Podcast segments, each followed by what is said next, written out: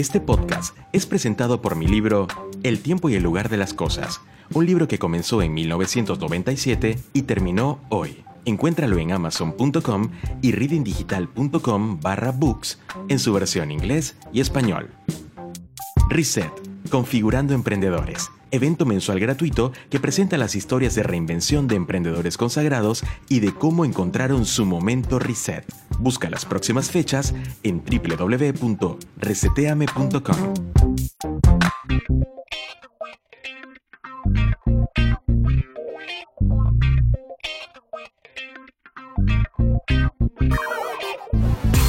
La mayoría de nosotros llevamos ahora mismo en nuestro bolsillo un teléfono inteligente o un conocido smartphone. Nos acompaña cuando caminamos, cuando trabajamos, cuando dormimos y este dispositivo contiene no solamente información personal sino también información de otros. Y a su vez, algo que últimamente llama mucho la atención de quienes estudian todo el fenómeno de los smartphones es que, además de todo esto que les acabo de enumerar, también habla mucho sobre nuestro comportamiento. Hoy estamos siendo analizados por un montón de consultoras quienes básicamente buscan información para determinar qué medidas tomar para nosotros los usuarios de los smartphones y que todo está relacionado con el marketing, con el comportamiento psicológico y muchas otras variantes que está bueno que empecemos a prestar atención. Yo soy Rod Martínez y hoy vamos a tener un nuevo episodio de Reading Cast para hablar acerca de nuestros dispositivos móviles y cómo somos nosotros a la hora de usarlos. Comenzamos. Hola Rob. Hey Rob, ¿qué tal? Qué placer estar Hola Rob. Hola, Hola Rob, ¿cómo estás? Hola, ¿qué tal Rob? De una audiencia como la que tú tienes.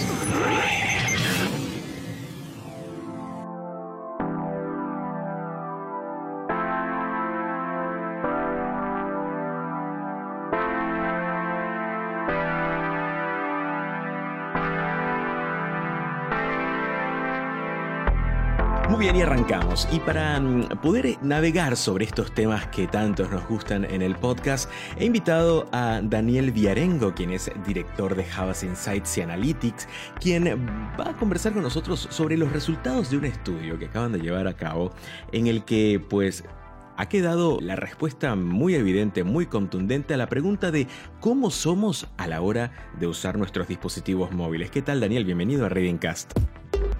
Hola Rob, ¿cómo estás? Muchas gracias muy por la convocatoria.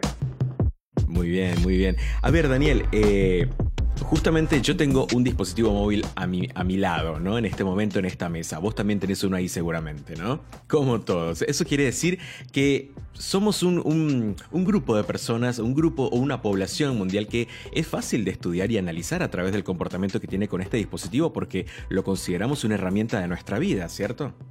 Así es, así es, y además eh, dejamos datos todo el tiempo sobre los comportamientos que realizamos, sobre lo que hacemos, y, y cada vez más, y, y, actualmente, digo, estamos, estimamos que un, casi 9 de cada 10 personas en Argentina tienen un smartphone, un teléfono inteligente, con lo cual la penetración es casi total, es el, yo creo que es el artefacto de mayor penetración y que alcanza a todas las personas independientemente casi ya de su edad, de su sector social, de su género, de lo que fuere.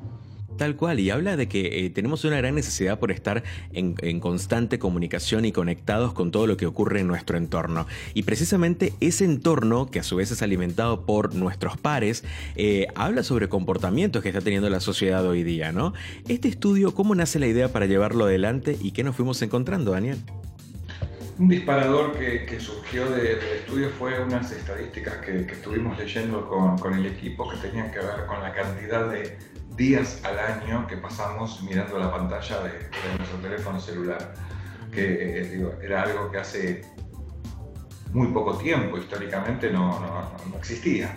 Y sin embargo, bueno, la cantidad de horas que, que, que, le dedicamos al celular y si lo vemos a través de lo que es un año, es impresionante la cantidad de, de momentos que estamos frente a la pantalla. Y a partir de allí queríamos ver qué usos le damos a esa pantalla y sobre todo qué, qué visión tenemos de nosotros mismos como usuarios. Y ahí el resultado te fue llevando a conocer mucho más sobre lo que está ocurriendo no solamente en Buenos Aires, sino que seguramente esto se debe replicar en diversos países de la región. Pero cuando decidieron abordar entonces esta, esta, esta idea de, del estudio como tal, juntaron a un montón de perfiles para poderles hacer unas preguntas, ¿no? ¿Cómo fue esa selección? Así es, entrevistamos a cerca de 400 personas en total país, mayores de, 20 años, eh, a través de, un cuestionario online en el cual no tuvimos que buscar usuarios porque el 100% lo eran, de, smartphones. Eh, y a partir de allí, bueno, fueron surgiendo determinadas necesidades de investigación que fuimos, eh, formas que queríamos, que queríamos conocer, queríamos responder a algunos interrogantes que tenían que ver sobre cómo, cómo se veían ellos sobre todo y salir de, algunas preguntas que, sabíamos que, ya teníamos ciertas respuestas sobre qué usan o qué no, sino también ver el perfil que ellos mismos y cómo se, vinculan con, el teléfono. Eh, que, que, ya lo damos por, por, sentado, por hecho, que lo tenemos, que lo llevamos a todos lados, pero era parar un segundo en la pelota y empezar a pensar el uso que le damos. Y es muy interesante porque yo tengo el estudio frente a mí en este momento y no dejo de sentirme identificado con muchos de los aspectos que fueron eh, el resultado de estas preguntas que les hicieron al, al grupo de personas que, que encuestaron. Por ejemplo, hay un término que hace rato que yo lo he escuchado en diferentes escenarios y habla sobre la nomofobia. Y ustedes se preguntarán, quienes están escuchando y se sienten ajenos a esto, pues la nomofobia es el miedo paralizante a no tener el teléfono cerca sin señal o tenerlo descargado. Muchos de nosotros quizá no conocíamos el término, pero sin duda que hemos sentido pues eh, eh, algo de nomofobia en su momento. Según este estudio, ¿qué, ¿qué nos arrojó cuando hablamos de nomofobia, Daniel? básicamente que dos de cada tres personas eh, tienen miedo, pánico a salir sin el celular, no tenerlo con batería, eh, tenerlo descargado, perderlo, que se lo roben. Sí, sí, es impresionante. La totalidad, y no importa, y después veíamos si son adictos o no, y sin embargo no, es a todos. Todos necesitamos el celular como una extensión más de, de nuestro cuerpo. Tal cual. Tal cual, tal cual. Porque aparte, eh, el estudio dice, por ejemplo, que reconocerse como adictos es una de las cosas más difíciles que no solamente ocurre con, la tecnología, sino en muchos otros aspectos de la vida. Pero eh, sin duda cuando empezamos a juntar a personas que tienen como, como característica principal la dependencia a, en este caso, un objeto eh, como el teléfono celular, y empieza a generar ciertos parámetros o ciertas reacciones químicas y, de actitudes dentro de su día a día al no tenerlo cerca, estamos hablando de una adicción, pero bueno, reconocerlos es, el primer paso. Eh, ahora, el entretenimiento es la estrella. Por ejemplo, considerado que actualmente muchos de los dispositivos que compramos hoy día eh, incluyen la preinstalación de algunas de las aplicaciones más importantes del mundo, en el caso de YouTube, pues que ha tenido una fuerza y un crecimiento muy impresionante durante la última, los últimos cinco años seguramente. Eh, ¿Qué dijo la gente respecto a esto? ¿Qué siente eh, cuando se le habla de entretenimiento y su teléfono celular? El teléfono celular es una característica más del entretenimiento en lo que tiene que ver con el uso del tiempo libre. El tiempo libre está muy vinculado al uso eh, habitual del teléfono y como anécdota y dato de color, esta, esta entrevista fueron con el 97% de las personas que nos respondieron nos respondieron a través de mobile. claro, claro, eh, y es un porcentaje que hace tres años eh, teníamos mitad y mitad, 50% ah, respondían mobile, 50% desktop. Hoy 97%, que es de las más altas, pero estimamos que en un par de años ya llegaremos al 100%. Seguro, es seguro, seguro. es un dato que a nosotros nos llama mucho la atención porque, y, además nos, nos desafía a que, a que cómo entrevistamos, a cómo hacer las preguntas de tal manera de tenernos enganchados, que una persona nos dedique un ratito de su tiempo a respondernos unas preguntas, tiene que generarle cierto interés, porque si no es un clic y, y, y sale. Sin duda, claro, claro. Y, bueno, precisamente tiene que ver con que a veces esto antes se escuchaba, por ejemplo, de responder encuestas, para muchos era considerado como, digamos, eh, un proceso para nada amigable, para nada agradable, pero creo que también, Daniel, podés, colaborarme en esta respuesta que te doy o en este comentario, es, tiene que ver con que precisamente con el dispositivo en mano es mucho más familiar y mucho más eh, eh, inmediato poder entonces acceder a encuestas y responder porque nos sentimos identificados con el dispositivo o el canal que estamos usando, ¿no? Exacto, exacto. Las personas, y, es básico y elemental y casi central ver la manera en la cual las, las entretenemos. Lo que buscan es entretenimiento, estén respondiendo una, una encuesta, estén leyendo una noticia, tiene que tener un, vínculo con un principio de, de, placer y de disfrute. Es a partir de allí que además obtenemos los, los mejores insights. Claro, Sobre todo que vemos, perdón, pero que las, las, entrevistas lo que, lo que notamos es que el horario que responden las personas a ver. Eh, por los otros días nos damos cuenta que tienen mucho que ver con el disfrute y con el tiempo libre. El día de mayor cantidad de, respuestas son los sábados. Ah, mira. Sábados al mediodía es el, mejor. Nosotros cuando lanzamos un estudio ambicioso siempre tratamos de largarlo un viernes porque el sábado sabemos que, que va a tener mucho éxito y el domingo también, pero un poquito menos, pero el sábado es el mejor día. Y luego en la semana eh, ya empiezan a haber obligaciones y, cuestiones que, que, hacer, que bajar un poquito el índice. Claro, qué interesante, qué interesante. Eh, eh, justo arrancábamos esta, esta, parte para hablar sobre el entretenimiento y, yo recuerdo haber estado hablando con Gonzalo Alonso, quien fue el primer director de Google para Latinoamérica hace un par de años y decíamos, es que, a ver, tenemos que también recordar que hoy día compramos teléfonos celulares como si compráramos otra cosa, no compramos un teléfono, compramos un smartphone, compramos un dispositivo y empezamos a evaluar ciertas características que van por encima de la, su función primaria, que sería pues el teléfono o el llamado, sino ya empezamos a considerar que eh, la capacidad de la memoria RAM del dispositivo, de la capacidad de almacenamiento, eh, la cámara, el tamaño de la pantalla, porque empezamos a verlo precisamente como un punto eh, vital en nuestra vida para mantenernos siempre entretenidos. Y eso era lo que, lo que arrancábamos diciendo, porque YouTube ha crecido muchísimo y no solamente esta plataforma, sino todas las que han venido a aportar a nuestra vida el streaming, como Netflix, como Spotify, como millones de otras más pero estas son las líderes del mercado. Y eso arrojaba eh, también en el estudio, que decía que las personas básicamente, primero las reconocen, y segundo, las utilizan. Y tercero, los que no la, los que no la utilizan están considerando pues eh, como con gran eh, probabilidad que la van a utilizar o la van a instalar en los pocos, en los pocos días o, días a venir, ¿no? Eso también les decía el, el estudio a ustedes. Sí, sí, y además un dato más que aparece con, con Netflix y con Spotify que muchas veces son disparadores de cambio de equipo. Cuando tenés un equipo que no te permite disfrutarlas a pleno, eh, casi que el argumento para cambiar por un equipo por otro es poder utilizar estas aplicaciones y no tanto una llamada u otra funcionalidad más de teléfono, sino que permita entretenerme, justamente volver de nuevo a lo mismo. Tal cual, es interesante. Ahora, em, nos pasemos por varios puntos, pero acá empezamos a ponernos un poco más serios, porque esto es un tema que desde hace unos cuantos años ya viene en boga de todos y además que causan o levantan las alertas a nivel mundial, que tiene que ver con cuando empezamos a sospechar el comportamiento de nuestro dispositivo y de la información que vamos recibiendo a través de él. Uno de ellos y uno de los aspectos que a muchos que seguramente nos están escuchando hoy dicen, no entiendo, Rob, Daniel, por qué si yo hice una búsqueda en Google, pues termino encontrándome con alguna sugerencia de productos o servicios relacionados a esa búsqueda y me siento bombardeado, vigilado y demás. Esto habla sobre la publicidad personalizada, que básicamente está generando mucha sospecha y está de cierta manera un rechazo importante dentro de los usuarios, ¿no? Así es.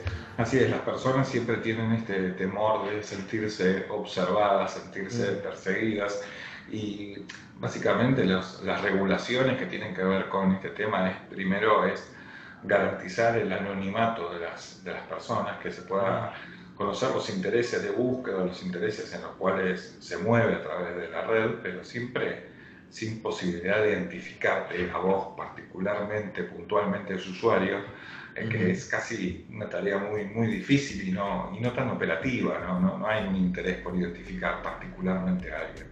Sí que generamos esto que decíamos al principio, de generar tanto dato que generamos que termina sabiendo sobre nuestros patrones de comportamiento. Nuestro teléfono dice más de nosotros que, que nosotros mismos. Y de hecho, eh, quiero invitar a todos los que nos están escuchando a que lean el, estudio completo que lo hemos publicado en reading.com en la sección de tecnología, donde van a poder ver un cuadro donde, se, donde queda muy claro los dependientes y los que son el resto de las personas que no se consideran dependientes del dispositivo. Las personas que se consideran dependientes, el 42% sí siente desconfianza cuando le aparece publicidad relacionada en las búsquedas que hicieron en Google y el resto el 33%.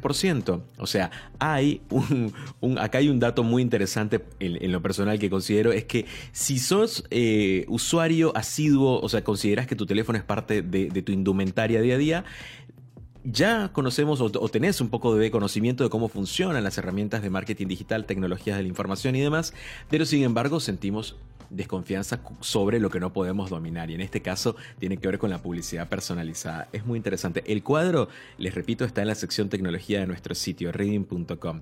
Ahora, eh, no solamente hablamos de la publicidad, sino también vamos acercándonos a algo que yo lo, siento muy, muy cercano por alguna razón, que tiene que ver con la información. Es decir, está bien, la información que nosotros este, buscamos, algún producto o servicio y se nos hace una recomendación de compra, es una cosa, pero luego cuando empezamos a navegar y encontrarnos con información eh, de dudosa procedencia o el término ya conocido como el fake news, eh, se prenden aún más las alarmas, ¿no? Daniel, ¿qué nos dijo el estudio? nos dice que las personas eh, muchas veces no chequean con tanta facilidad como nosotros creeríamos las noticias que reciben a través de las redes.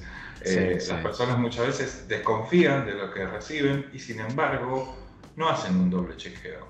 Eh, mm. Como que se quedan con esa información. Digo, esto es, es un dato muy llamativo y que debe prender las alertas de todos, que tiene que ver con, con, con es un, un, vínculo para, y es una herramienta para, para diseminar rumores diseminar información falsa que hay que tener mucho, mucho cuidado. Es algo que, que nos tiene que preocupar a todos como, como personas que formamos parte de, la industria, de, de, la publicidad o de la comunicación o de las noticias. Tenemos que estar muy alertas a este tema y siempre tratar de ofrecerle y de, y de recomendarles a las personas que, que chequeen la información que reciben. Claro, y es porque, por ejemplo, el estudio nos dice también, como, como comentaba Daniel, que el 78% de los participantes o los entrevistados dentro del estudio dice que utilizan su smartphone para mantenerse actualizado respecto a las noticias, ¿no? Eh, combinando diferentes fuentes de información. Y los diarios online siguen siendo la fuente de información más importante, pero Acá, ojo con esto, porque las redes sociales y WhatsApp son también usadas como fuente por la mayoría de los encuestados. Esto es un escenario muy interesante porque pone eh, en la mesa el fake news a la orden del día. Más de la mitad de los encuestados, entre el 57% y el 69%, han recibido noticias falsas que incriminan a personas públicas y dos tercios de ellos buscaron información adicional para comprobar su veracidad. O sea, acá hay unos números muy alarmantes que yo diría que muchos de nosotros somos parte de ese porcentaje encuestado. Y lo último que me gustaría hablar con vos, Daniel, es acerca sobre las, las compras online. Se dice que Latinoamérica está unos pasos atrás de, de muchos de los otros países, seguramente que, no, que nos forman parte del continente americano eh, y también europeo, que nosotros estamos un paso atrás o unos cuantos pasos atrás respecto al crecimiento que tiene que ver para poder confiar en realizar compras en línea. Pero al parecer hay buenas noticias según el estudio, ¿no? Sí, sí es la, compra online casi que crece. Su, la verdad que es uno de los indicadores que más nos, nos sorprendió lo que creció. Eh, la, investigación online para comprar un producto casi que alcanza la totalidad de las personas. Eh, y, la verdad que a veces han encontrado, se han encontrado algunos algunos frenos que tenían que ver con una cuestión de confianza que cada vez son menores, de seguridad, y las personas hoy por hoy eh, no tienen casi, te diría, ningún, ninguna traba o ningún freno para la compra online. Es un desarrollo que, creemos que no tiene techo hoy por hoy y tiene todo para crecer. Las personas, en todo caso, a veces tienen alguna serie de desconfianzas que tienen que ver con si los precios fueron bajados en algún evento especial como el Cyber Monday o demás que, a veces se hace como cierto doble clic ahí que, lo podríamos hasta vincular con las fake news. Mm. Eh, pero más allá de, estas salvedades, la, compra online no tiene, no tiene casi techo. ya Estamos, eh, la verdad que muy sorprendidos porque es algo que vemos que, que tanto que todas las marcas necesitan generar estas oportunidades de, de, venta eh, porque es un canal que, que tiene todo para crecer. Sin, duda, y, uno, de los referentes en Latinoamérica como el Mercado Libre eh, está dentro del insight precisamente de todos los encuestados y de nosotros cuando hablamos de comercio en línea, sin duda es eh, el primer nombre que nos viene a la mente cuando hablamos acá en Latinoamérica. ¿no? Así que... Mm. Además es una de las marcas más, es una de, los, de las aplicaciones más funcionales elegidas por las personas. Hay aplicaciones que son más necesarias y funcionales, como puede ser eh, las que usamos para comunicarnos, WhatsApp o Google o Google Maps. Y sin embargo, en el caso de, Mercado Libre, aparece una cuestión de la funcionalidad que tiene la, aplicación y la herramienta, lo que necesitan las personas, a veces no para comprar, pero sí hasta para establecer comparación o para investigar sobre un producto que la hace casi como una de las más imprescindibles del teléfono. Sin duda alguna, sin duda alguna. Así que eh, acá tienen un pantallazo de lo que se van a encontrar en este estudio tan interesante que ha publicado la gente de Javas. El título de este estudio es ¿Cómo somos a la hora de usar nuestros dispositivos móviles? y está disponible para ustedes en nuestra plataforma reading.com en la sección de tecnología. Estuve conversando con Daniel Viarengo, quien es director de Javas Insights y Analytics. Eh, Daniel, muchas gracias por tu tiempo y por compartir estos resultados con nosotros. Muchas gracias, muchas gracias, Rob. Muchas gracias, un placer. Les cuento que Havas Group es uno de los grupos de comunicación global más grandes del mundo. Ellos tienen como, como gran misión pues lograr conexiones relevantes entre la gente y las marcas a través de la creatividad, los medios y la innovación.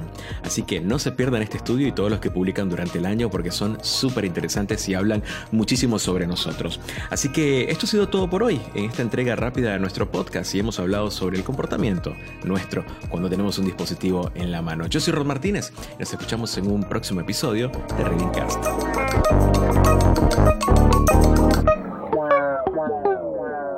Este podcast es presentado por mi nuevo libro El tiempo y el lugar de las cosas, un libro que comenzó en 1997 y se terminó hoy. Disponible en amazon.com y en readingdigital.com barra books.